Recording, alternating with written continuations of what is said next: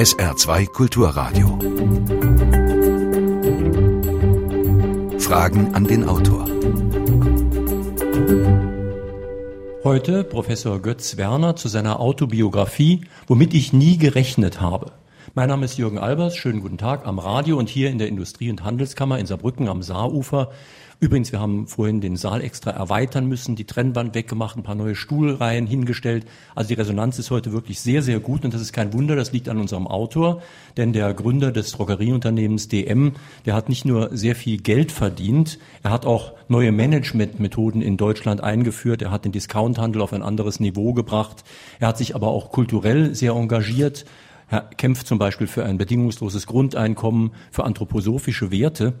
Und man muss ihn natürlich fragen, kann man Geschäft und Moral verknüpfen? Gibt es so etwas wie Unternehmenskultur? Ja, Herr Professor Werner, ich möchte mal persönlich beginnen. Das passt ja auch zu einer Autobiografie. Ihr Vater hatte ja auch schon eine Drogerie, aber die war ganz anders. Ja, Drogerien sahen früher völlig anders aus, wie alles auf der Welt. Die Welt ist ja ständig in Bewegung und verändert sich und so haben sich auch Drogerien verwandelt. Und also er hat noch über die Ladentheke verkauft, lose genau, Waren. Ja. Lose Ware, viel abgepackt, Standgefäße, wo man immer dran riechen konnte. Das hat mich als kleinen Bub sehr beeindruckt, besonders wenn ich am Salmiakgeist-Gefäß gerochen habe. Und äh, das war natürlich schon ein großes Erlebnis, ein Geruchserlebnis besonders. Das habe ich, die Gerüche habe ich heute noch in der Nase. Ne? Aber die Methoden des Geschäftes, ne? also sozusagen, was man heute sagen könnte, der ehrbare Kaufmann, das hat sich natürlich nicht verändert, weil Sie auf die Moral ansprechen. Ne? Und es gibt da diesen schönen Spruch, den ich oft, Episode, die ich oft erzähle, wo dann der Sohn den Papa fragt und sagt, Papa, wie wird man am schnellsten reich? Ne? Und da sagt der Papa, ehrlich wird's am längsten. Und ähm, was Ihren Vater betrifft, Sie hatten ja auch heftige Auseinandersetzungen mit ihm, ja. wie fast jeder Sohn mit jedem Vater, äh, weil er andere Geschäftsgrundsätze hatte. Einer, der positiv war und bis heute gilt, ist, dass er sehr kundenorientiert war, genau. sich als Dienstleister verstanden hat. Aber er hatte den Spruch, wenn ich es richtig in Erinnerung habe, Drogerie Werner äh, führt alles oder besorgt es ganz schnell. Er hatte eben diese zwei Slogans, würde man heute sagen. Der eine Slogan hieß Drogerie Werner, vielseitig, höflich, preiswert. Damit ist er gewachsen und er ist damals in den 50er Jahren sehr gewachsen. Und dann hat eben den zweiten gehabt, das war dann sozusagen der Sargnagel. Ähm, der hieß Drogerie Werner, führt alles oder besorgt es schnell. Das können Sie natürlich betriebswirtschaftlich auf Dauer nicht darstellen. Und das führte dann auch dazu, dass eben halt die Kosten höher waren wie Nur meine Größenordnung zu sagen, das ist dann so ungefähr gegangen von 15.000 Artikeln, die man geführt hat, auf 2.000. Ja, also äh, die Drogerien hatten, hatten damals so eine Fläche von 80 Quadratmeter, hatten im Monat so 15.000 bis 20.000 Mark Umsatz, hatten äh, 12.000 bis 15.000 Artikel ne, und hatten eine, eine Spanne von über 50 Prozent. Und der DM Drogeriemarkt, das war dann sozusagen die Veränderung, der hatte dann 200 Quadratmeter, hatte nur 2000 Artikel, hatte nur eine Spanne von 25 Prozent, also die Hälfte, und hatten eine Umsatzerwartung gehabt von über 200.000 Mark. Ne? Und als ich das dann meinen äh, Gesellschaftern in der Firma, wo ich damals tätig war, erzählt habe, da haben die mich für verrückt erklärt. Also viele haben sie für verrückt erklärt. Interessant ist aber, dass diese Zeit, wir sprechen jetzt um die Zeit vor etwas mehr als 40 Jahren, als das bei Ihnen begonnen hat, das war eine Zeit des Umbruchs, wo auch andere später große angefangen haben, wie Rossmann oder Schlecker. Ja, genau, 1972. Das ist ja immer so, ne, dass die, die Zeiten, die laufen immer so auf den Punkt zu, wo sich dann plötzlich vieles verändert. Ne? Veränderung ist ja immer ein diskontinuierliches Geschehen. Ne? Das geht so eine Weile ganz gut. Und dann meint man, es tut sich gar nichts. In Wirklichkeit bahnt sich schon vieles an. Und dann kommt so eine Umbruchssituation, sagt man ja auch. Und so war das in der Drogeriebranche auch. Das war auch ausgelöst damals durch Veränderungen in der, in der Frage der Preisbindung. Ne? Die Preisbindung wurde damals aufgehoben, die Preisbindung der zweiten Hand. Und das hat dann dazu geführt, dass Dinge, die durch diese, durch diese Regulierung der Preise aufgestaut waren, dass die sich dann entluden. Und wenn man dann gerade zu dem richtigen Zeitpunkt so alt ist, dass man das machen kann, und dann hat man Glück gehabt. Wir sitzen jetzt hier ausgerechnet noch bei schönem Wetter und Sonnenschein mit Blick auf die Saar. Und was die wenigsten Leute hier im Saal wissen werden, ist, dass Sie einen ganz persönlichen Bezug zu Saarbrücken haben. Ich glaube, der geht zurück auf das Jahr 1967. Ja, da habe ich da vorne gewohnt und hier auf der Saar gerudert. Zusammen mit Uwe Eckert, der heute auch da ist. Sie waren ein sehr guter Ruderer im ja, äh, Zweier ging, und ja, auch im Einer. Doppelzweier in erster Linie, hm? ja. Zweier haben wir gerudert, ja. Und wo, wie haben Sie sich damals Ihr Geld verdient hier? Da habe ich gearbeitet hier in der, in der Eisenbahnstraße bei Fotokiefer. Habe Leicas geputzt und verkauft. Mhm. Aber Sie haben, die, Sie haben die Saar dann immer nur rückwärts gesehen? Ja, es kommt darauf an, wie man schaut, ja, aber rudern tut man rückwärts, ja. Wo, wobei, wobei das kein Handicap ist, ganz im Gegenteil, das ist eine gute Schulung. Ne? Wisst ihr, dadurch, dass man, dass man rückwärts ist, rückwärts rudert, rückwärts rudert, muss man sich immer eine Vorstellung machen von dem, was hinter einem ist. Ne? Das kann man mal üben, wenn man, wenn's, empfehle ich Ihnen mal, das zu üben. Ne? Mhm. Also so, so, ein Bewusstsein für das zu haben, was hinter einem ist. Ne? Das ist hochinteressant. Besonders wenn dann plötzlich so ein Sarghahn kommt. Dann lassen Sie uns jetzt mal über die etwas schwierigeren Gebiete Ihres Buches sprechen. Es ist ja heute oft so, wir haben heute diese ganzen Investmentgesellschaften, wir haben dieses Shareholder Value und so weiter. Das wirkt alles sehr kalt, ist es wahrscheinlich auch. Und wie wichtig ist da eigentlich noch die Person oder die Persönlichkeit eines Unternehmers? Ja, das ist natürlich äh, nicht eines Unternehmers, sondern überhaupt. Die, also die Wirtschaft ist ja, jedes Unternehmen, die Wirtschaft insgesamt ist ja für Menschen da. Ne? Und wenn man so in den Zeitungen liest oder auch in Ihrem Sender hört, ne, dann meint man immer, die Menschen wären für die Wirtschaft da. Das ist natürlich ein ganz großer Irrtum. Weil das leuchtet einem ja ein, wenn es keine Menschen gäbe, gibt es keine Wirtschaft. Ne? Also kann es nicht so sein, dass die Menschen für die Wirtschaft da sind, sondern die Wirtschaft für die Menschen da. Und wenn man das eben aus dem Auge verliert, dass eigentlich der Mensch der Zweck ist und nicht das Mittel, dann äh, kommt man leicht auf Abwägen. Ne? Das ist eigentlich so die, die Gretchenfrage, die man sich stellen muss. Ist für mich der Mitmensch ein Mittel oder der Zweck? Ne? In dem Moment, wo man meint, der Mensch wäre Mittel, so, dann wird es schwierig. Ne? Wenn da so einige Unternehmensberater, sagen wir, sind, die nur nachrechnen. Die sagen einfach, das lohnt sich jetzt so, das gibt so viel Umsatzrendite, das klappt etwas schlechter und so weiter. Dann wird wirklich nur gerechnet. Aber Sie haben als Eigentümer, das schreiben Sie in Ihrem Buch, auch Sachen durchsetzen können, gegen Widerstände, einfach weil sie der Chef waren. Ich sage mal ein ganz einfaches Beispiel, was mir auch sehr eingeleuchtet hat. Ein Slogan von Ihnen ist Dauerpreise statt Sonderangebote. Das ja. glauben Ihnen bis heute die Konkurrenten ja nicht. Gott sei Dank, ja. Das Beste kann einem passieren, ob es beim Rudern, beim Fußball oder im Geschäft ist, wenn einem die Konkurrenz unterschätzt. Ne? Aber erläutern Sie doch jetzt wenigstens mal den Leuten im Saal, warum diese Dauerpreise ja, so viel besser sind. Frag mich, ob ich hier so ein Geheimnis erzählen darf. Also, also die, die Idee und die Erleuchtung war, da würde es zu weit führen und zu lange dauern, das ganz genau zu erzählen, aber da führte immer meistens vieles davon. Ne? So, so erfolgreiche Sachen haben ja oft viele Feder. Also irgendwie äh, ist mir dann klar geworden, halte mal, es kann doch wohl nicht sein, dass wir entscheiden wollen, wann der Kunde kauft. Nämlich genau das passiert, wenn Sie ein Sonderangebot machen. Ne? Sondern der Kunde soll dann kaufen, wenn er will und nicht, wenn wir wollen. Und das Problem können Sie nur lösen mit Dauerpreisen, indem Sie sagen, jawohl, wir haben unser klares Angebot. Jeden Tag kommen bei dem Drogeriemarkt heute 1,6 Millionen Kunden. Ne? Und die haben einen Anspruch, jedes Mal, wenn sie kommen, dass sie sagen, und dann kaufe ich günstigst ein. Ne? Ne? Also Wettbewerb ist ja die, immer die totale Verausgabung, wie beim Rudern. Ne? Und äh, dann ja, kaufen wir günstigst ein. Und nicht nur, dass wir ab und zu mal ein günstiges Angebot haben und dann sind sie gerade zu spät oder zu früh. Das ist ja fürchterlich ärgerlich. Und das hat, das hat uns dermaßen äh, zum Durchbruch verholfen. Und das Schöne ist eben, dass das die ganzen Konkurrenten bis heute nicht verstanden haben. Ne? Also was, was Besseres kann ihnen gar nicht passieren. Ne? Aber die Konkurrenten werfen uns ja dann immer solche schreiend bunten Prospekte in den Briefkasten, ja, ja, auf ja. denen stehen dann immer genau die Sonderangebote. Und was schreiben denn Sie ja, auf diese schreiben noch dazu, ich bin ja nicht blöd. Ne? Ja. das finde ich so schön. aber was schreiben Sie auf die Zettel? Sie müssen ja auch irgendwas. Ja, wir, wir verschicken keine Zettel, sondern verschickt keine Zettel, sondern wir, ich muss es ein bisschen ähm, systematisch erklären, sondern wir setzen darauf, das war sozusagen auch vor über 20 Jahren meine Idee, dass wir sagen, das Geschäft muss sich entfalten, nicht durch den Druck, den wir ausüben, ne? Werbung ist immer Druck, sondern das muss sich entfalten dadurch, dass wir einen Sog entfachen.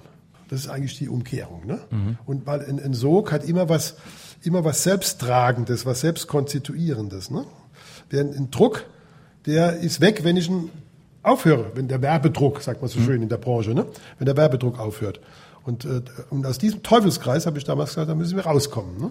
Und die Idee war dann für unser Geschäft, ne, war dann der Dauerpreis. Und das haben die Kunden viel, viel schneller verstanden, als das befürchtet wurde. Ne? Mhm. Also haben die, weil die Kunden sind ja nicht doof, ne? die haben das sofort kapiert. Und unser Geschäft ging dann, kann ich beweisen, das ging dann wirklich ab wie eine Rakete. Ne?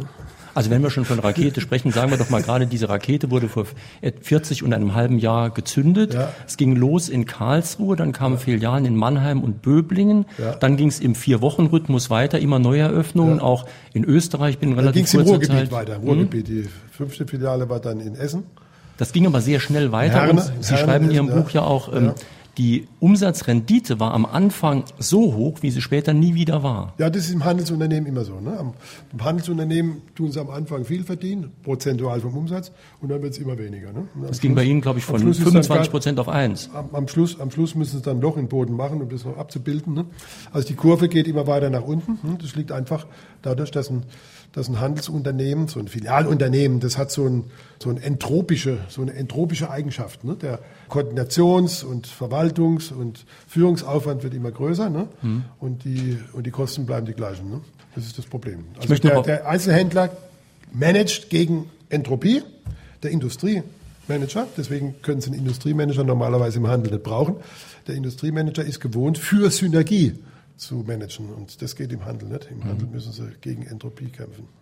Sie hören hier im Saal begeistert zu, wie ich Ihnen zum Teil ansehe. Sie dürfen aber auch Fragen stellen nachher. Wir haben hier extra zwei Mikrofone aufgestellt im Mittelgang.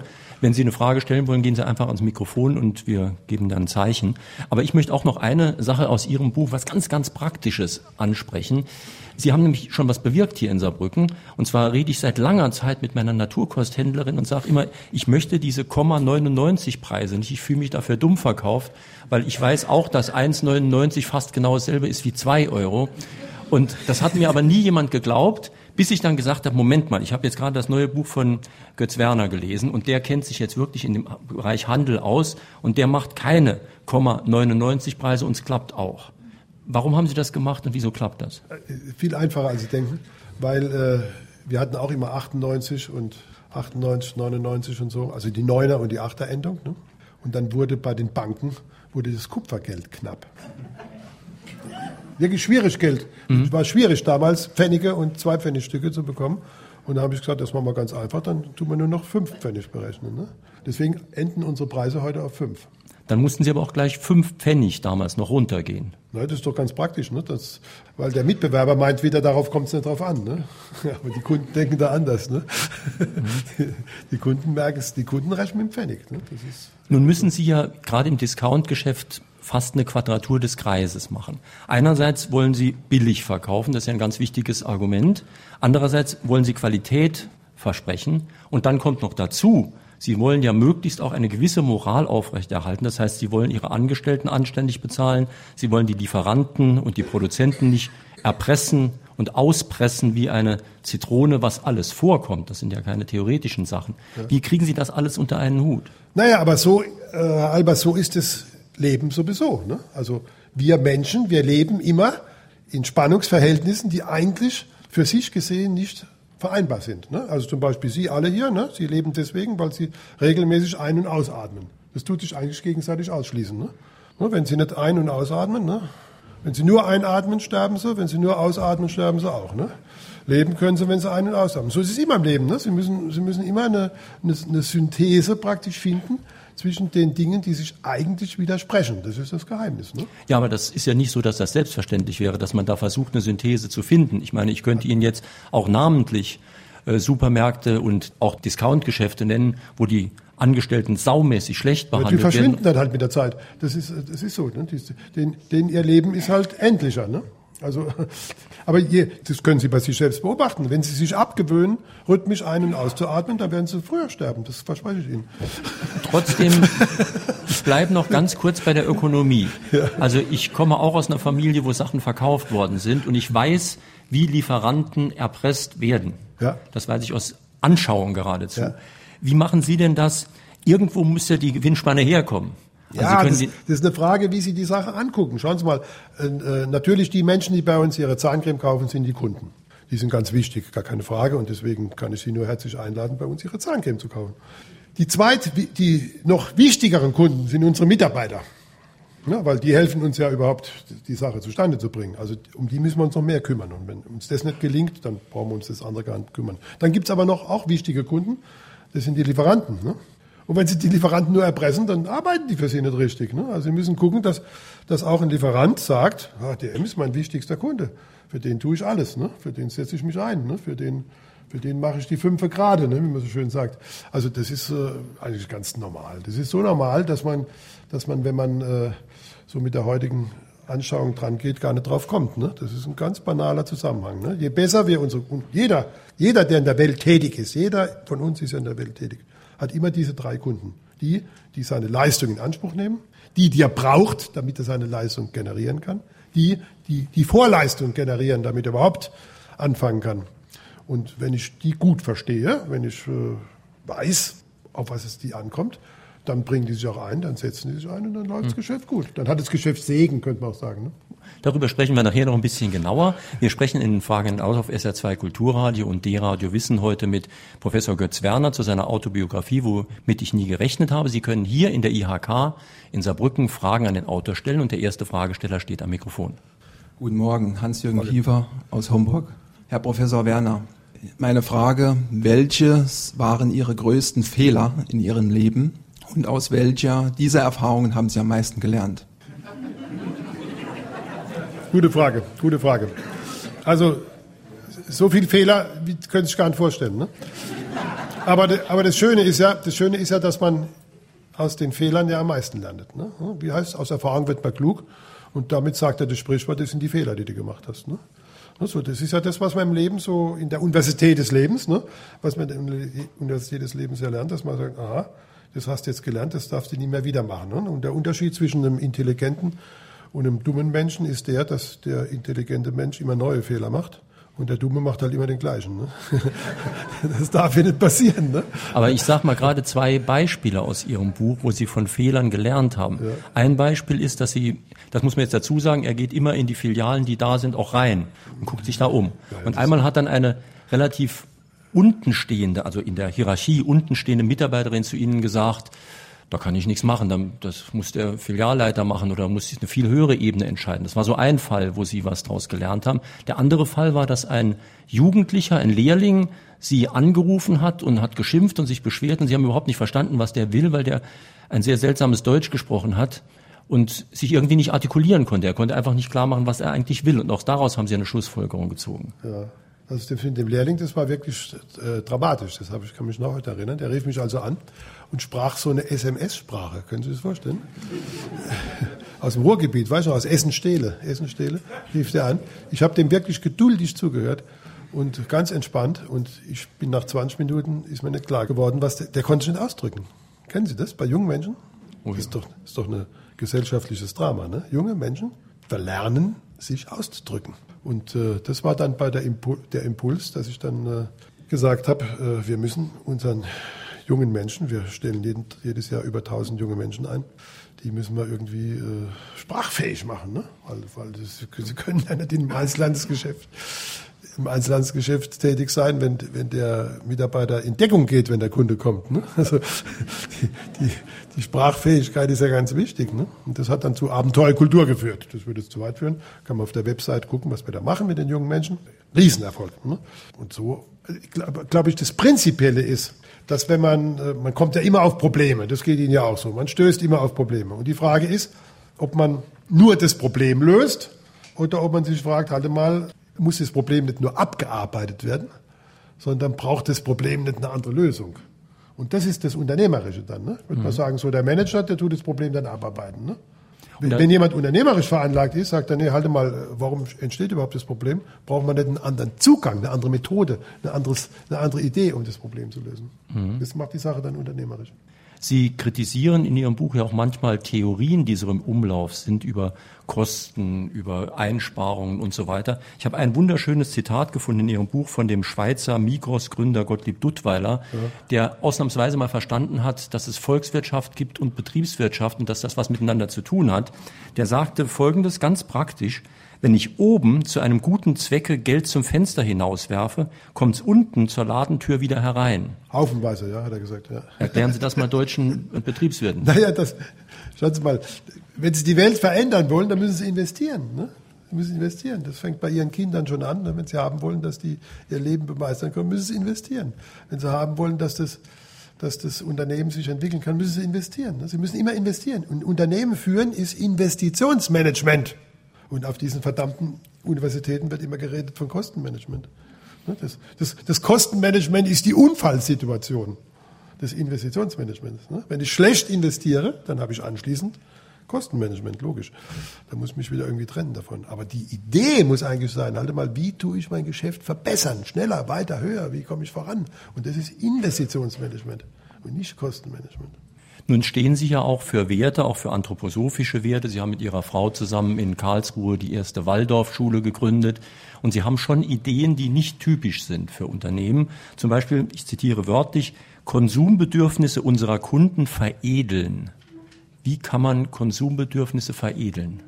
Naja, also das, äh, wie macht man das kurz jetzt? Ne? Also Sie fragen zum Beispiel, was sind die wahren gesellschaftlichen Zielsetzungen, wo will der Mensch ja, hin? Ja. Sie überlegen sich, ob man ja. Alkohol verkaufen sollte oder Zigaretten oder Richtig. irgendetwas anderes, was gesellschaftlich nützlicher ist. Also normalerweise ist ja der Händler dazu da, dass er seinen Kunden hilft, ihr Leben besser zu bewältigen besser zu bewältigen, nicht schlechter. Ne? So, jetzt muss man sich fragen, ja, tue ich dann wirklich auch Produkte anbieten, die dem Menschen helfen, sein Leben besser zu bewältigen? Und das ist mit Veredelung gemeint. Das ist also ja, nicht so dramatisch, wie man vielleicht meint, aber es ist sehr wichtig. Ne? Man muss schon sagen, halt mal, dienen wir wirklich unseren minderjährigen Kunden, wenn wir ihnen Schnaps verkaufen. Ne? Aber das ist ein ganz radikal anderer Ansatz als der Ansatz, der sagt, die Leute sollen das kriegen, was sie wollen. Wenn jemand ein Bedürfnis spontan äußert, soll dieses Bedürfnis befriedigt werden. Ja, das, das, ist der das, klassische äh, Ansatz. Äh, Albers, die sollen natürlich kaufen bei uns, was sie wollen. Wir sind ja keine Lehrmeister. Aber wir dürfen nur das verkaufen, was wir auch verantworten können. Das ist der Punkt, glaube ich. Ne? Also bei uns kriegt jeder Kunde das, was er will. Aber nur das, was wir verantworten können. Und die Frage müssen wir uns schon stellen, das, was wir verkaufen, können wir das verantworten. Also es gibt viele Leute auch hier im Saal, die gerne Feuerwerkskörper verschießen an Silvester. Ich sag, das sollen sie woanders kaufen, aber nicht bei uns. Ne? Mhm. Also äh, habe nichts dagegen, dass man Feuerwerkskörper verschießt, aber, aber das müssen wir doch nicht noch unterstützen. Ne? Außerdem haben wir gar nicht Platz dazu.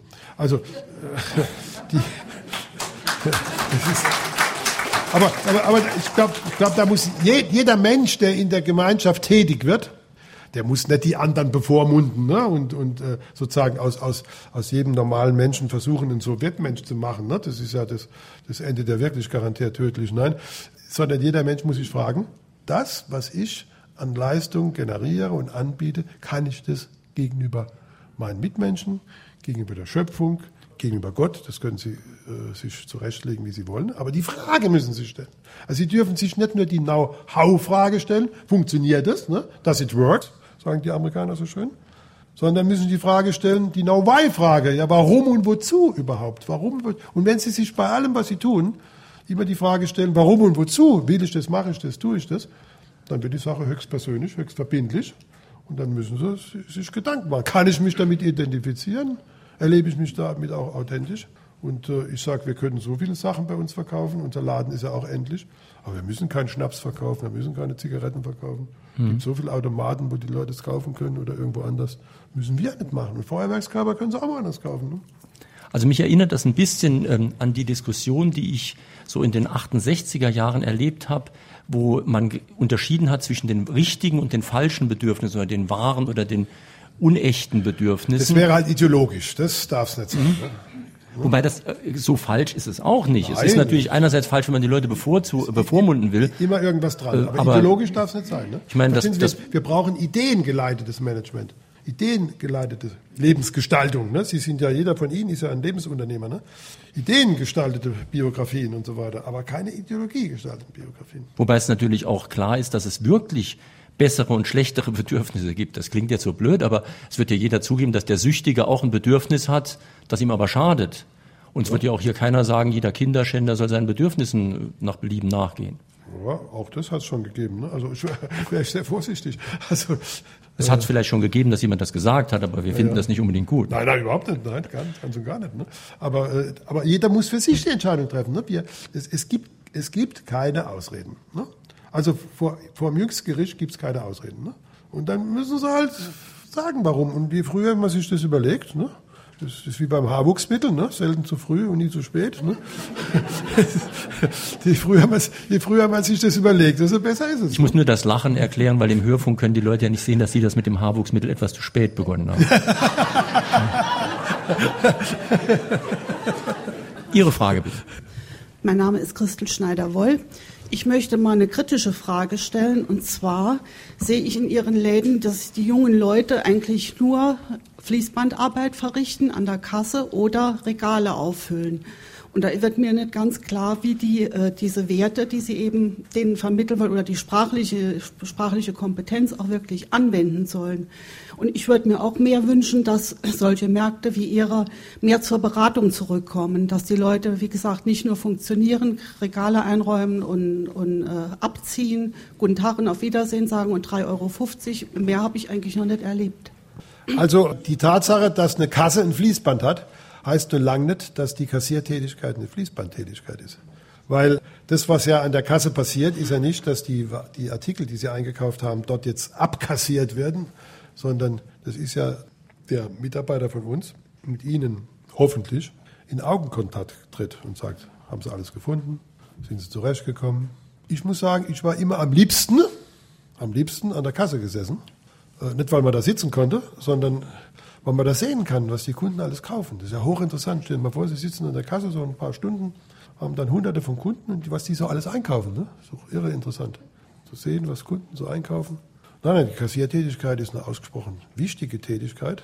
Die heißt dummerweise Kassiertätigkeit. In Wirklichkeit ist es eine Kontaktmöglichkeit zu unseren Kunden allerwichtigste Tätigkeit, die wir im Unternehmen haben. Ne? Wenn ich mit dieser Gesinnung dran gehe, wenn ich mit der Gesinnung dran gehe, jetzt muss ich die verdammte Kasse bedienen, dann sind Sie auf dem falschen Dampfer. Ne? Aber Kassiertätigkeit ist unglaublich abwechslungsreich, wenn Sie das wirklich sehen als eine Kontaktaufnahme mit den Menschen, die bei uns in Filialen einkaufen. Ne? Gut, das wäre und, also der äh, Sinn. Und wenn die, wenn die Ware, die Regale leergeräumt werden, müssen sie wieder aufgefüllt werden. Das lässt sich einfach, ne? also das merkt man auch als Mutter, auch als, also wenn Sie zum Beispiel, ich bin Vater von sieben Kindern ne, und habe auch mal, war da ziemlich äh, intensiv oft eingeschaltet. Das ist nicht nur beglückend, ne, wenn Sie so, wenn Sie so Mutter sind. Ne, da müssen Sie auch Sachen machen, die nicht so viel Spaß machen, ne, aber die einfach notwendig sind und die einen Sinn machen ne, und die getan werden müssen. Ne. Gut, das wäre jetzt der Sinn der Arbeit. Das ist zweifellos sehr wichtig und uns allen macht Arbeit nur Spaß, wenn wir auch das Gefühl haben, es ist was Sinnvolles und wir machen es jetzt nicht nur, um Geld zu verdienen. Dann kommt noch der Aspekt dazu, den Sie oft ansprechen, eine gewisse Wertschätzung. Also Richtig. wie wird mit den Leuten umgegangen? Aber gerade in dem Bereich von Verkäuferinnen muss diese Wertschätzung sich auch in Euro ausdrücken, weil die ja wirklich nicht so viel Spielraum haben. Ja, also die, die Wertschätzung, also wie, wie, bei, wie bei den Kindern. Ne? Also wenn Sie, wie gesagt, Vater von sieben Kindern, was einen motiviert bei den Kindern, obwohl es ja wirklich nicht immer Spaß macht, ist, dass so Kinder in der Lage sind, eine Wertschätzung auszudrücken. Ne? Angefangen von den leuchtenden Kinderaugen und so weiter. Und so ist es bei jeder Arbeit. Ne? Die Arbeit gewinnt ihren Wert durch die Wertschätzung, die der, für den sie tätig sind, ihnen entgegenbringt.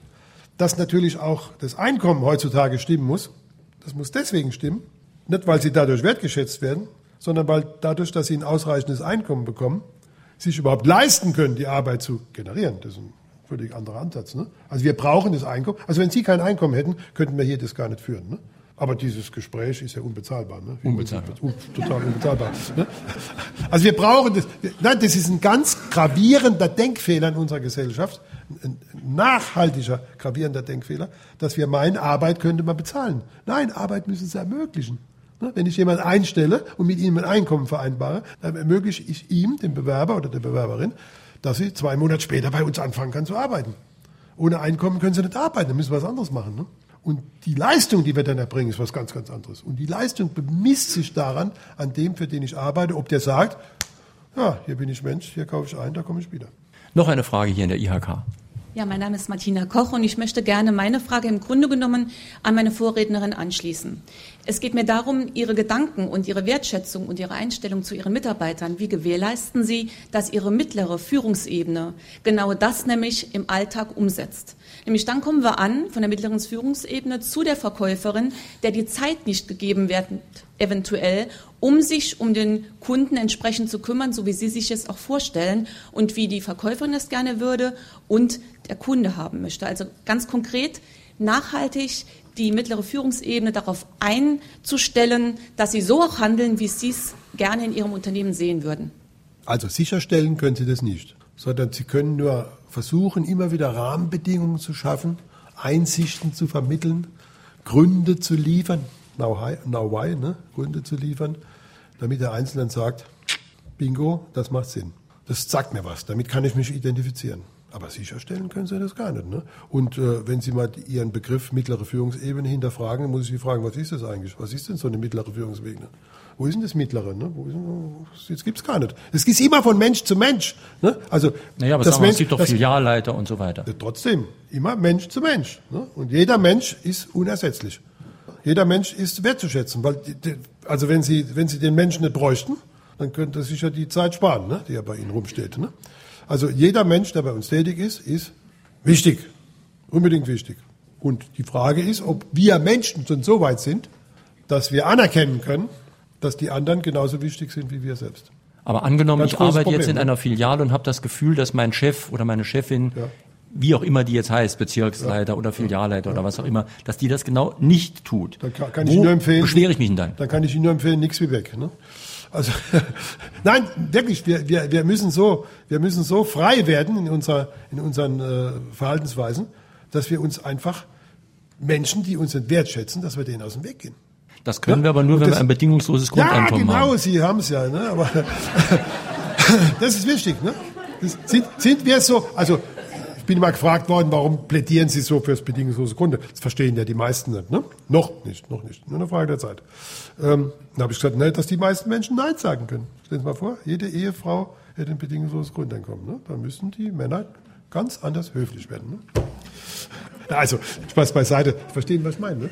Also, wenn, wenn Sie irgendwo in der Situation, das können Sie ja gar nicht garantieren. Wir haben in Deutschland 35.000 Kolleginnen und Kollegen. Ne? Können Sie gar nicht garantieren. Ne? Wenn Sie irgendwo das Gefühl haben, Sie gehören nicht dazu, ne? Sie werden nicht, und nicht dazugehören heißt, man wird nicht anerkannt. Dann gibt's nur, die Engländer haben, die Amerikaner haben da so einen Spruch, die sagen dann, change it, also versuch's zu verändern. Love it, tu dich damit begnügen, oder nix wie weg, leave it, ne? Mhm. Nix wie weg, bleiben. Und das müssen sie natürlich leisten können. Ne? Aber Sie Und haben ja- deswegen ist zum Beispiel die Einkommenssicherheit wichtig. Es gibt ja noch andere Möglichkeiten, Motivation zu schaffen über Anreizsysteme, von denen Sie nichts halten, also den Bonus zum Beispiel oder die Prämie. Sie halten davon auch ökonomisch nichts. Also nicht nur. In je- jeder Beziehung ist es kontraproduktiv, ne? Weil ein Bonus ist immer ein Malus, nie vergessen. Ne? Es gibt keine Medaille ohne Kehrseite. Ne? Und wenn ich vorne Bonus sage, dann habe ich hinten Malus. Ne? Immer so. Sie setzen anderen unter Druck. Sie dürfen andere Menschen nicht unter Druck setzen. In dem Moment können Sie zu Hause in der Ehe überall ausprobieren. Ne? In dem Moment, wo Sie, wo Sie jemand unter Druck setzen, dann handelt er unter seinen schöpferischen Möglichkeiten. Und die Das größere. Gefahr ist, dass er nur noch daran denkt, wofür genau bekomme ich einen Bonus Ja. und macht dann genau das, was dazu führt, dass er den Bonus kriegt, was aber vielleicht das Falsche ist. Ja, und dann verli er verliert buchstäblich den Kunden aus den Augen. Ja, mein Name ist Rolf Berner Sachs und ich glaube, ich habe gerade eben richtig verstanden, dass Ihr wichtigstes Kapital Ihre Mitarbeiter und Mitarbeiterinnen sind. Nein, das ist doch kein Kapital. Mitarbeiter ist doch kein Kapital. Das ist unsere, das ist unsere, unsere Challenge, unsere Chance, das ist unsere, unsere, unser Potenzial ist das. Nun gut, wie auch immer. Aber kein Kapital, Entschuldigung. Können wir drüber diskutieren. Ja. Haben Sie ein Konzernleitbild für Ihr, Ihr Unternehmen? Ja, wir haben eine Unternehmensphilosophie, können Sie im Internet nachlesen. Hm, danke. Ja, aber Sie können doch mal gerade ein bisschen was dazu sagen. Ne? Ich meine, ich weiß ja auch nicht auswendig. Im, im, in der, Im Leitbild, im, äh, in der Unternehmensphilosophie müssen Sie klären, was grundsätzlich, wo es grundsätzlich drum geht. Ne? Warum? Sie müssen die Frage beantworten, warum verkaufen wir Drogerieartikel? Warum sind wir überhaupt in der Wirtschaft tätig? Na, warum, warum werden wir Menschen denn tätig? Die Frage kann sich jeder selbst stellen. Ja, weil wir die Welt verändern wollen. Wir wollen unsere Fähigkeiten in die Welt hineintragen. Ne? Wir wollen wachsen, wir wollen über uns hinauswachsen, könnte man auch sagen. Ne? Jeder Mensch, jeder Mensch, der tätig wird, ob er das jetzt sehr bewusst, sehr offensichtlich oder eben unterbewusst in sich trägt, trägt diesen Keim in sich. Die Römer haben gesagt, altius citius fortius, ne? schneller, weiter, höher. Er will über sich hinauswachsen. Ne? Das, ist, das ist uns Menschen. Die Tiere sind zufrieden mit sich. Sie können überhaupt nichts Zufriedeneres sehen wie so ein Tier, was gerade gefressen hat. Ne? Bei den Menschen ist es anders. Der Mensch ist, können Sie bei Ihrem Ehemann, Ihrer Ehefrau sehen, ist nie ganz zufrieden. Ne? Ist nie ganz zufrieden.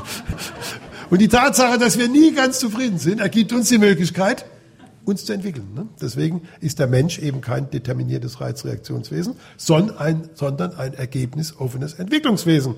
Und inwieweit wir uns entwickeln können, inwieweit wir über uns hinauswachsen können, das liegt natürlich an den Rahmenbedingungen, an den sozialen Rahmenbedingungen, die wir da, wo wir sind, antreffen. ne? Und deswegen muss das Bemühen der Menschen sein, immer Rahmenbedingungen zu schaffen, die ermöglichen, dass andere Menschen sich entwickeln können, ihre Biografie gestalten und das ist die Aufgabenstellung.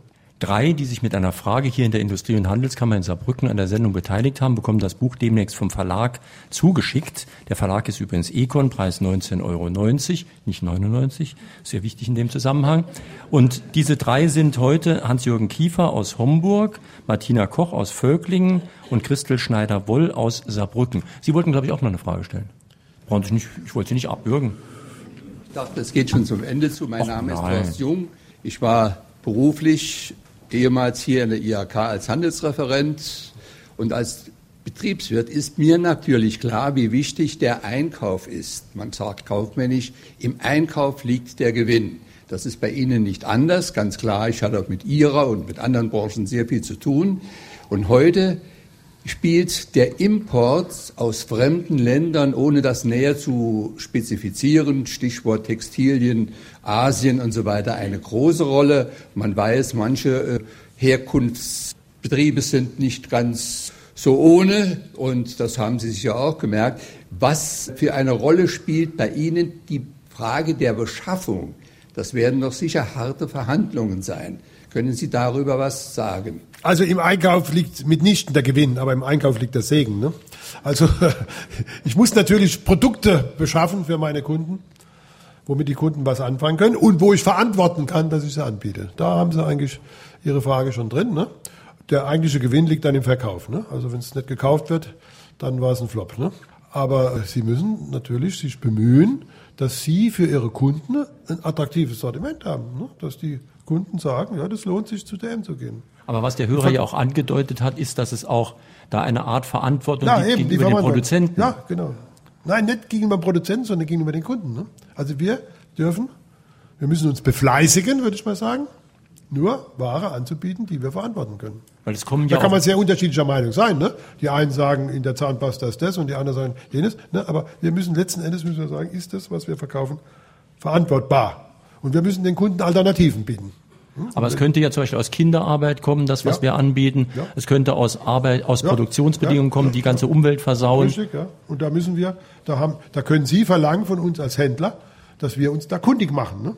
Ja, Sie können ja nicht zu unseren, zu unseren 800 Lieferanten und die haben wahrscheinlich noch 3000 Vorlieferanten, können Sie nicht überall hinfahren, das nachprüfen. Ne? Das, das ist ja die Aufgabe des Händlers. Ne? Und das müssen wir halt versuchen sicherzustellen, so gut wie es geht. Aber das ist verdammt schwierig, muss ich Ihnen sagen, ne? weil überall lauert Gefahr und Trug. Ne? Bitte. Schönen guten Morgen. Sabine Nowacek ist mein Name. Ich stamme aus Dillingen-Saar. Ich komme aus der großen Gruppe der von Ihnen genannten Unternehmensberaterinnen und wir fangen auch an, über die Zahlen hinaus zu schauen und mal zu schauen, äh, was denken Unternehmerinnen und Unternehmer. Und ich habe einen Leitspruch, der heißt, die wahre Absicht zeigt sich im Handeln. Nicht im Handel auch, aber im Handeln. Und in diesem Zusammenhang möchte ich Ihnen danken, dass Sie nicht heute nur persönlich gekommen sind, sondern dass Sie unsere Region mit Ihren Märkten versorgen, weil wir können dann auch schauen gehen, was wird umgesetzt. Und, und ich habe für meine Arbeit auch eine sehr gute Vorbildfunktion, dass ich auch mal sagen kann, komm, wir gehen mal dorthin schauen, was klappt, was klappt nicht, was kann man besser machen. Weil Lernen voneinander halte ich für ganz, ganz wichtig und da auch nochmal meinen Dank und auch für die einzelnen Kleeblätter zum Jahresende, die ich fleißig Ah, ja, verteilt ja, habe. ja. Vielen Dank. Die, die werden extra in Florida gezüchtet für uns. War mal und, und wissen Sie, wie die Kleeblätter entstanden sind? Weil wir damals den Feuerwerksverkauf eingestellt haben. Und da habe ich gesagt, da müssen wir irgendein Äquivalent haben. Und seitdem gibt's diese Kleeblätter. Noch eine Ja, Frage. ich komme auch zu Ihnen, auch weil ich das ganz gut sortiert finde, bin aber auch nicht immer zufrieden, eben halt wie die Frau Schneider-Woll von vorhin, sind auf die Frage nicht eingegangen. Sie wünscht sich mehr Beratung, darauf sind Sie jetzt nicht eingegangen. Ich stelle das auch immer wieder fest, dass ich dann komme, ah, so, so Wischiwaschi-Angaben, muss ich mir jetzt mal ganz drastisch sagen, ja, da, da vorne, erstelle exakte Angaben. Das war nämlich bei den Verkäuferinnen, als die Preisbindung noch existierte, tatsächlich so. Ich zeige Ihnen das ganz genau. Ist es da nicht ein Wunder, dass man ständig immer wieder dieses amerikanische, dieses System, diese sogenannte Kundenfreundlichkeit, ist ja alles nur Etikette, die aber auch auf einem anderen Lohnsystem beruht, in den Himmel gehoben wird? Ja, man muss halt genau hingucken. Ne? Also schauen Sie mal, wir haben, wir haben äh, wie gesagt, 35 oder 36.000 Kolleginnen und Kollegen hier in Deutschland. Und ähm, ich erzähle Ihnen vielleicht so ein, so, ein, so ein Schlüsselerlebnis. Da war ich gerade so 32 Jahre alt und äh, hatte dann so 40, 50 DM-Drogeriemärkte. Und wir waren eingeladen zum 90. Geburtstag von meiner Großmutter. Ne? Die war damals eben 90 Jahre alt, so eine richtige Preußin. Hatte noch Bridge-Turniere gewonnen in dem Alter. Sie wohnte da in Hildesheim und die hat dann gesagt, du Götz, komm doch mal zu mir. Wir waren über, über 25 Enkel. Komm doch da mal zu mir. Und ich habe gehört, du hättest da so ein, ein Unternehmen aufgemacht. Sage ich, ja, Großmutter, ein Unternehmen aufgemacht. Wie viele Menschen sind da tätig? Und dann habe ich gesagt, na, das, wir sind jetzt so 130 bis 140 Menschen. Sagt ja, um Gottes Willen, tun die dich nicht alle beklauen? Und da habe ich spontan zu ihr gesagt, Großmutti, mach dir keine Sorgen, einer ist besser wie der andere. Und das ist mir dann, das ist ja oft so, wenn man auf so Dinge, die man so spontan sagt, dass man dies dann ein bisschen verfolgt, nachdenkt, wie man so schön sagt. Und da habe ich immer drüber nachgedacht, habe ich gesagt, anders geht's gar nicht. Ne? Das, ich, ich, kann Ihnen nicht garantieren, dass Sie von jedem meiner Kolleginnen in den Filialen zuvorkommt bedient werden. Ich kann mich nur bemühen, dass es immer besser wird. Ne? Mhm. Die Ergebnisse, die wir haben, zeigen, es ist besser geworden, aber es kann man immer noch viel besser machen, gar keine Frage. Ne? Aber äh, das lässt sich gar nicht verhindern. Ne? Schauen Sie mal, 1,6 Millionen Kunden jeden Tag. Kann ja nicht behaupten, das sind alles potenzielle Datendiebe. Ne? Geht doch gar nicht. Müssen den Laden sofort zumachen. Ne? Also Sie können in der Sozialität gar nicht tätig werden, wenn Sie nicht sagen, die Menschen, mit den Menschen können wir umgehen. Und die Menschen, die, die haben eigentlich, na, wie heißt bei Goethe, ne, der Mensch in seinem dunklen Drange ist sich des echt rechten Weges wohl bewusst. Und, und wirklich die Frage ist, gerade auch als Unternehmen, tun wir in der Art und Weise, wie wir zusammenwirken, in der Art und Weise, wie wir werben, wie wir kommunizieren, tun wir da an den dunklen Drang appellieren oder an den rechten Weg? Und das, mhm. da können Sie sehr schön beobachten, wie, wie, wie ein Unternehmen sich aus. An, an, den Früchten kann man dann ein Unternehmen erkennen. Ne? Also was ich an Ihrem Buch interessant fand, war, dass man auch mal Details erfahren hat, über die ich noch nie nachgedacht hatte. Zum Beispiel, ich weiß schon, das gibt so die Strategie, ich habe einen Artikel, der ist sehr billig, den werde ich dann als Sonderangebot in die Werbung stellen, dann kommen die Leute, um, was weiß ich, Zahnpasta zu kaufen und gehen raus mit unglaublich vielen anderen Artikeln, die sie gerade noch so nebenbei mitgekauft haben. Das heißt, wie ich in Ihrem Buch gelernt habe, Eckartikel. Ich hatte mir aber auch noch nie, ja, ja, ich hatte mir noch nie Gedanken drüber gemacht, was das eigentlich wirklich ist und vor allen Dingen hatte ich mir noch nie Gedanken drüber gemacht, ob das überhaupt funktioniert. Ja. Und Sie haben sehr schön beschrieben, wieso das eigentlich nicht wirklich funktioniert. Aber alle glauben dran, ne? Alle glauben dran. Ne? Das, da, da leiten sich dann die Lockvogelangebote ab und all diese Dinge. Ne? Aber das ist ja oft so. Ne? Der, der Mensch bastelt sich so mit seinem, mit seinem Intellekt, bastelt er sich die Welt zurecht. Und wenn man mal genau hinguckt, ist es gar nicht so. Ne? Jeder Kunde, der was bei uns kauft, der kauft es hoffentlich deswegen, weil er es braucht. Ne? Und wenn er es braucht, ist der Artikel für ihn wichtig. Ne? Natürlich ist eine Kugident Haftcreme fürs Gebiss, ne? ist ein Artikel, der selten gebraucht wird. Typischer Langsamdreher, ne? Aber wer ein Gebiss hat, der braucht halt Kugident Haftcreme. Das können Sie Oder drehen, wenn wie Sie wollen. Und dann, ja, wir wollen hier keine Schleichwerbung machen. Es gibt nicht so viele Haftcreme, also. Mhm. der braucht eine Haftcreme. Und dann, und dann ist die Haftcreme für ihn wichtig. Ist die für ihn wichtig. Das heißt, es hat jeder einen anderen Eckartikel. Ja, ganz genau. Ne, der eine eine Haftcreme, ich brauche jetzt keine Haftcreme, ich brauche irgendwas anderes, vielleicht ja, Zahnstocher also, oder so. Hat vorhin so geklappert. Ja. Ihre Frage bitte. Ja, mein Name ist Ernst Schneider aus St. Wendel. Herr Werner, mich würde interessieren, inwieweit Sie die innere Einstellung Ihrer Mitarbeiter bei der Rekrutierung messen können.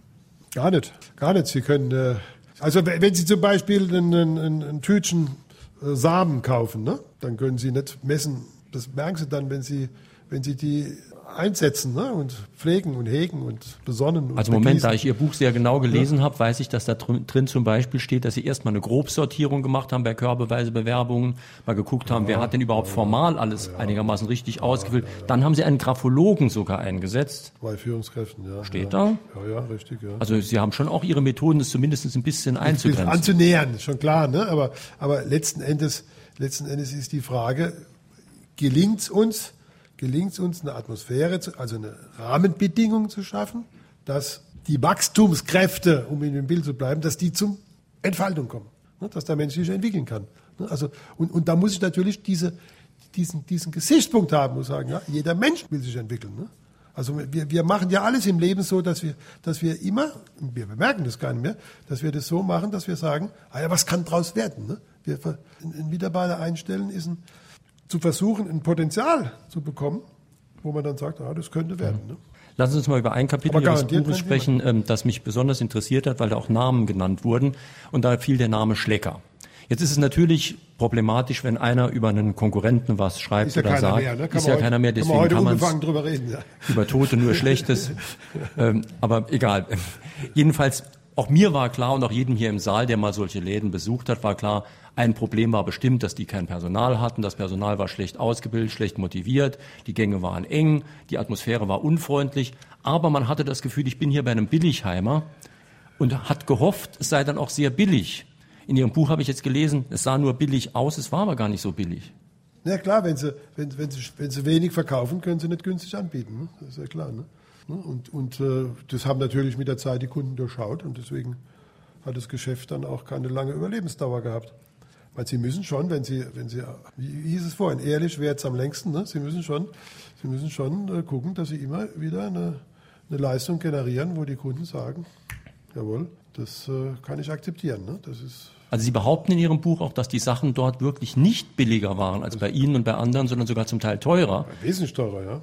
Gut, ich nehme mal an, das stimmt. Nein, das kann ich beweisen. Ein Schläger war im Schnitt 15 bis 20 Prozent teurer wie wir. Mhm. Aber was ich jetzt nicht wusste und was ich wirklich ganz interessant fand, wir haben vorhin schon mal drüber gesprochen, über das Auspressen von Lieferanten. Und da müssen die es ja wirklich zu einer absoluten Meisterschaft gebracht haben, weil die ein paar Sachen geschafft haben, die äh, sie äh, gar nicht erst versucht haben oder auch nicht gewollt haben. Ja, die haben halt versucht, sich von, über die Industrie zu finanzieren. Ne? Bloß, verstehen Sie, Sie müssen es immer irgendwo bezahlen. Ne? Die wurden dann halt von der Industrie auch nicht so gut bedient. So Naja, aber ne? die wer, wer lässt sich gerne auspressen? Ne? Das macht man dann halt, aber dann, sie kriegen immer, im Leben kriegen sie immer irgendwann die Rechnung. Aber ich meine, wenn ich ne? Lieferbedingungen habe, bei denen ich sage, Zahlungsziel ein Jahr, Ja. bedeutet das ja konkret, dass der Lieferant mir einen, einen Kredit gibt, und zwar für null Zinsen wohl bemerkt, für ein ganzes Jahr. Da auf die Art kann ich ganz schön viel Kapital anhäufen. Richtig, ja. Kapital tun sie dadurch nicht anhäufen, sondern dann schieben sie es raus, dass sie es bezahlen müssen. Ne? Also Mhm. sie schaffen, sie schaffen Raum, ne? ist doch klar. Wenn sie Geld bekommen, was sie erst ein Jahr später bezahlen müssen, dann schaffen sie Raum. Aber das müssen sie auch eines Tages bezahlen. Ne? Deswegen kann man nicht unproduktiv arbeiten. Und das Problem von Schlecker war, dass er nicht produktiv war. Warum war er nicht produktiv? Weil er zu wenig Kunden hatte. Aber Sie haben ständig neue Filialen eröffnet, und zwar sehr schnell sehr viele. Ja, ja, klar. Das ist, das ist halt immer so, äh, da, da, das nennt man Schneeballeffekt. Ne? Aber jeder Schneeballeffekt ist endlich. Ne? Aber Sie sollten den Schneeballeffekt mal ein bisschen genauer erklären. Das hing nämlich damit zusammen, dass die Erstausstattung der Läden für lau, für nichts geliefert wurde von den Lieferanten. Also, was Sie jetzt alles erzählen, hat nie ein Lieferant zugegeben. Ne? Ah ja, ich habe es aus Ihrem Buch. Als ich Ja, aber, aber als er dann pleite war, hat er plötzlich einen riesen Schuldenstand gehabt. Also irgendwo muss es hergekommen sein. Und ähm, das ist das Problem. Ne? Da hatte die, hat die Industrie eigentlich, äh, eigentlich kollektiv, kollektiv äh, was falsch gemacht. Ne? Und dafür Dann lassen wir uns, lassen Sie uns doch jetzt gegen Ende der Sendezeit, das sind nämlich nur noch ungefähr drei Minuten, noch ein bisschen über Ihre gesellschaftspolitischen Vorstellungen reden. Oder ich sehe da gerade noch einen Fragesteller. Machen Sie zuerst. Ja, ich bin Peter Hirsch, Professor Werner. Ich wollte Sie fragen, wie sehen Sie die Zukunft der Fußgängerzonen, insbesondere in mittelgroßen Städten in Deutschland, in den 1A-Lagen in 20 Jahren, wo wir alle nur noch bei Amazon einkaufen oder in den ECE-Shoppingzentren, wo 200 Geschäfte nebeneinander sind? Also wenn sich das so, wenn sich das so dramatisch verändert, wie Sie das jetzt in Ihrer Frage ein bisschen voraussetzen, dann verändern sich die Verhältnisse tatsächlich. Ne? Also ich meine, wir haben auch null Umweltprobleme mehr, wenn, äh, wenn jeder von uns sagt, wir legen uns flach auf den Bauch, tun nur noch einen ausatmen und warten, bis wir sterben. Ne? Dann, äh, dann ist die, unsere ganze Umwelt, CO2-Problematik mit einem Schlag vorbei. Ne? Und ähm, so viel ist es aber eben nicht. Ne? Die Dinge verändern sich zwar schneller, als man denkt, aber doch letztlich auch viel langsamer. Ne? Und wir werden uns halt darauf einstellen müssen. Ne? Wird es verändern. Ne? Fußgängerzonen, das war ja mal eine Innovation. Ne? Gegen großen Widerstand der Anlieger wurden die durchgesetzt seinerzeit, kann ich mich gut erinnern. Ende der 60er Jahre begonnen. Heute ist es eine ganz normale Errungenschaft. Aber als Händler müssen sie immer erreichbar sein. Und es ist halt ein Unterschied, ob ich Artikel verkaufe, wo ich mit großen Taschen rausgehe, schwergewichtig, oder ob ich kleine Sachen verkaufe. Ne? Wir haben inzwischen mehr Läden in parkplatzorientierten Standorten, wie, wie man sich das früher hätte vorstellen können. Ne? Aber früher hat es ja nicht in jeder Familie auch zwei Autos gegeben. Ne? Also es, die Dinge verändern sich und wir müssen uns immer darauf einrichten. Und, aber Fußgängerzonen sind, sind eine schöne Sache, ne? wenn, da auch schöne Geschäfte sind und wenn da nette Leute einkaufen und man da sitzen kann und so. Ein Riesenfortschritt. Ne? Wenn Sie mal die alten Bilder angucken von, von vor 30, 40 Jahren.